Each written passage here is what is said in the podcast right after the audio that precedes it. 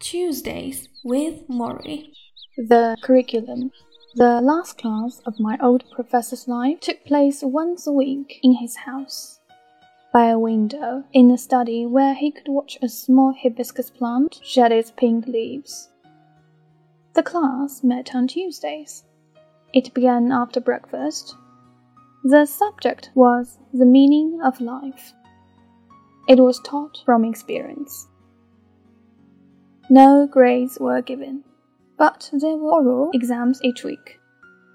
You were expected to respond to questions, and you were expected to pose questions of your own.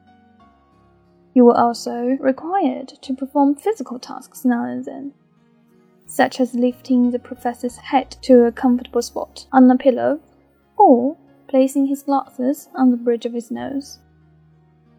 Kissing him goodbye earned you extra credit.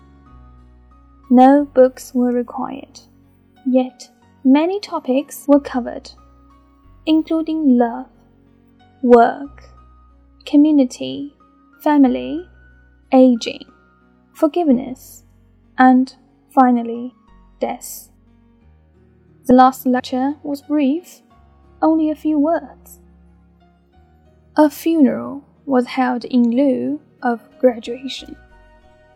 Although no final exams were given, you were expected to produce one long paper on what was learned. That paper is presented here. The last class of my old professor's life had only one student. I was a student.